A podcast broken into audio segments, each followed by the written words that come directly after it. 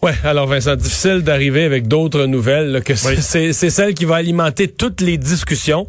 Euh, le bilan aujourd'hui qui était presque aussi lourd qu'hier. Oui, 1470 cas, 30 euh, décès, euh, 3 personnes de moins hospitalisées par contre. Le seul, euh, statistique est un peu plus positive. Par région, 63 au Saguenay-Lac-Saint-Jean, ça aussi c'est un peu plus positif.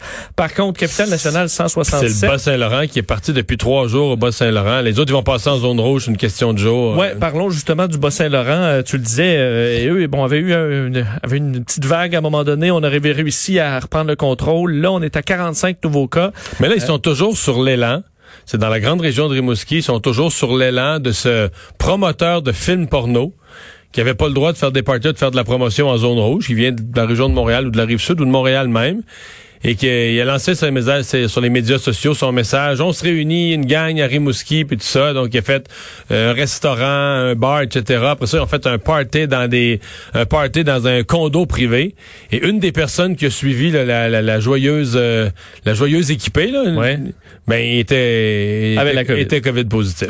Bon, alors tu vois, euh, s'ajoute, ben, finalement, dans, à certains endroits, on a des éclosions. Le centre de services scolaire des Forts est le plus touché au Bas-Saint-Laurent. 14 établissements scolaires sur 37 ont des cas. Euh, les cours d'air qui sont suspendus euh, bon, à, certains endroits, entre autres dans la formation aux adultes, pour essayer de reprendre le contrôle. La meilleure, nouvelle, par contre, dans le coin de Matane, où l'éclosion dans la, résidence des bâtisseurs de Matane, qui avait engendré 90 cas, 6 décès, c'est officiellement terminé et sous contrôle aujourd'hui. Euh, mais effectivement, c'est des, régions où ça, ça, arrive par coup, on dirait, les cas. Montréal, 373, c'est quand même élevé. Laval, 136. Lanaudière, 140. Montréal, euh, depuis que la mairesse et sa directrice de la santé publique ont dit ah ça va mieux Montréal. En fait, c'est pas compliqué. J'ai l'impression que chaque directeur de santé publique ou chaque maire ou chaque autorité d'un endroit qui dit ça va moins mal, ça revient un peu à la discussion que j'avais avec Paul Larocque. J'ai l'impression que quand les gens entendent ça va un peu moins mal, c'est instantané qu'il y a un relâchement. Les mesures sont tellement dures, tellement tannantes, tellement contraignantes de pas se voir que je regarde ça, là, regarde depuis à Montréal qui ont dit ça va un peu moins mal. C'est remonté. On est, revenu, on, est revenu à 400 cas par jour alors qu'on était à 200. On se souvient à Québec, on avait dit, OK, là, ça va plus bien à Québec, puis rapidement, euh, ça a baissé. on avait repris le contrôle. Puis là, on a dit, ah, ça va mieux à Québec, ça remonte. Euh, effectivement. C'est peut-être des hasards, mais tu t'es porté à penser que si t'es pas sous la menace... Euh, c'est un peu comme un gouvernement là. Si t'es pas sous la menace que t'es sur le bord de faire un gros déficit, là, tu sais, je veux dire, euh, tout le monde, tout le monde. Si tu dis qu'il y a un surplus, tout le monde demande de l'argent.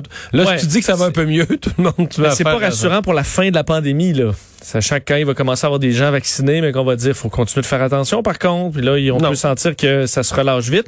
Euh, en Ontario aussi, beaucoup de cas aujourd'hui, 1824. Par contre, on dit qu'il y a eu un ajustement là, par rapport à un problème informatique. Alors, euh, c'est peut-être artificiellement haut aujourd'hui avec 14 morts. Et je regardais dans le monde quand même, il y a des coins où ça, les, nouvelles sont mauvaises. Là, entre autres, en Italie, 993 morts en 24 heures. C'est le euh, record. Il y avait jamais même atteint ça, malgré tous les morts qu'il y a eu au printemps. Là. Le record, c'était le 27 mars 960 9 décès. Donc là, on était presque 1000. Euh, la Lombardie qui est euh, le plus touché avec 347 morts. Par contre, là où il y a un peu plus de positif, c'est que là, on sait que les morts, il y a un délai par rapport aux cas. Euh, les cas en Italie sont en baisse quand même pas mal. On a évidemment émis des règles beaucoup plus strictes. Alors on, a les, on, croit bien que le bilan des morts va commencer à baisser dans les prochains jours, même si il est très très lourd. Aujourd'hui, je voyais la Russie 550 morts, le Mexique 800 morts, la Pologne 620 morts. Évidemment, les États-Unis là où hier c'est 2700 morts. Euh, on Mais donc au niveau des décès, je veux dire chaque semaine est une semaine record. Euh, à peu près oui. Tout le temps. Oui, c'est ce qui me depuis plusieurs semaines. Oui, oui. Depuis... Pendant l'été, ça a été. Non, nous on allait que tu, si tu vis à différents endroits dans le monde, ton ton pays te donne une illusion que ça monte, ça descend, ça monte. Tu sais qu'il y a eu des dents ici.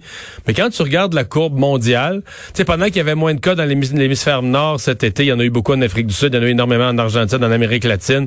Mais au total, là, chaque semaine quasiment est une semaine record en termes de nombre de décès. Oui, je vois, je la vois la courbe là. Il y avait une petite hausse effectivement euh, de la courbe à peu près à la moitié de l'été, mais ça avait baissé un petit peu pour l'automne et là c'est reparti là une grande hausse euh, jusqu'à aujourd'hui. Mais là on peut voir quand même que à certains endroits, à raison de l'Europe surtout qui s'est confiné, euh, que là la courbe des cas et des décès semble s'aplatir un peu, ce qui n'est pas le cas par contre aux États-Unis. Le ministre de la Famille chez nous qui demande aux parents de, de garder les enfants à la maison pour le temps des fêtes. Oui, quand même tout un casse-tête pour euh, Mathieu Lacombe, le ministre de la Famille, qui dit, bon, il doit là utiliser les outils du réseau pour pouvoir, de un, s'assurer que les parents puissent avoir un service de garde pendant les fêtes qui demeure euh, en général ouvert, que les petits, que les enfants soient en sécurité et que les éducatrices puissent se reposer aussi. Alors ça, c'est compliqué, euh, ce qui amène le ministre à demander via une lettre qui sera signée de, la, main du ministre aux parents dont les enfants sont en service de garde, de leur demander de répondre à un sondage sur les, leurs besoins durant les fêtes et leur demandant que si c'est possible, euh, on invite les parents à garder leurs enfants à la maison un peu plus longtemps qu'à l'habitude. L'objectif étant de donner un peu de répit là, aux éducatrices et éducateurs en garderie. Euh, la pandémie, euh, au dire du ministre, a mis le réseau à rude épreuve. Donc, on dit, si vous avez la possibilité de garder à la maison quelques jours de plus là, les enfants, faites-le. Si vous devez aller, tra aller travailler, c'est correct, mais euh, ça va nous aider en équipe à donner un congé aux éducatrices si vous pouvez vous le permettre.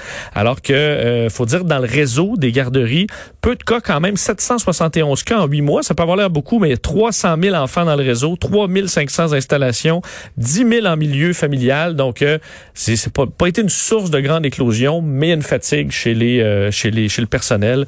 Alors, on veut un coup de main des parents. Et c'est raisonnable à demander, je pense. Tout à fait. Tout à fait.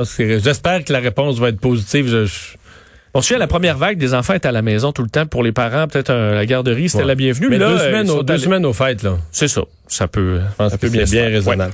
Ouais. Euh, finalement, on a des, des, des, données sur le fait que euh, le, le, respect des directives n'est pas à la hausse. En fait, c'est un peu le sentiment qu'on avait là. Ouais, on a. En fait, ça, ça, suit bien ce qu'on, ce dont on discutait là, sur le fait qu'il y a quand même un relâchement chez plusieurs personnes. Les, euh, nos collègues du journal sont allés faire le tour euh, et questionner les gens à savoir est-ce que par rapport à la première vague ou d'un là, les, les, les, gens du journal disaient tout le monde nous a dit à la première vague, là, on s'était encabané, on voyait personne on respectait à la lettre les consignes du gouvernement.